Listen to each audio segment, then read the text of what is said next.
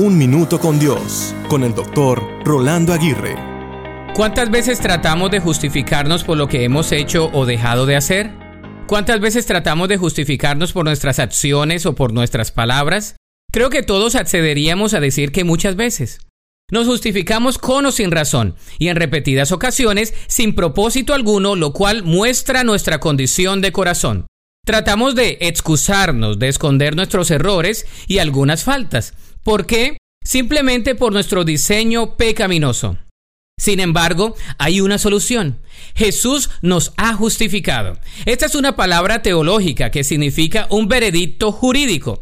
Dios nos declara justos a través del sacrificio de su Hijo Cristo en la cruz del Calvario. Una definición práctica de esta palabra es justo como si nunca hubiésemos pecado. ¿Te imaginas?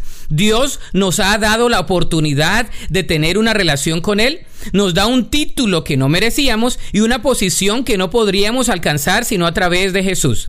¿Has dejado que Jesús te justifique? Si no lo has hecho, deja de justificarte porque nunca lograrás cambiar por ti mismo. Solo Dios es quien te puede justificar totalmente. La Biblia dice en Romanos 5.1, Justificados pues por la fe, tenemos paz para con Dios por medio de nuestro Señor Jesucristo. Para escuchar episodios anteriores, visita unminutocondios.org.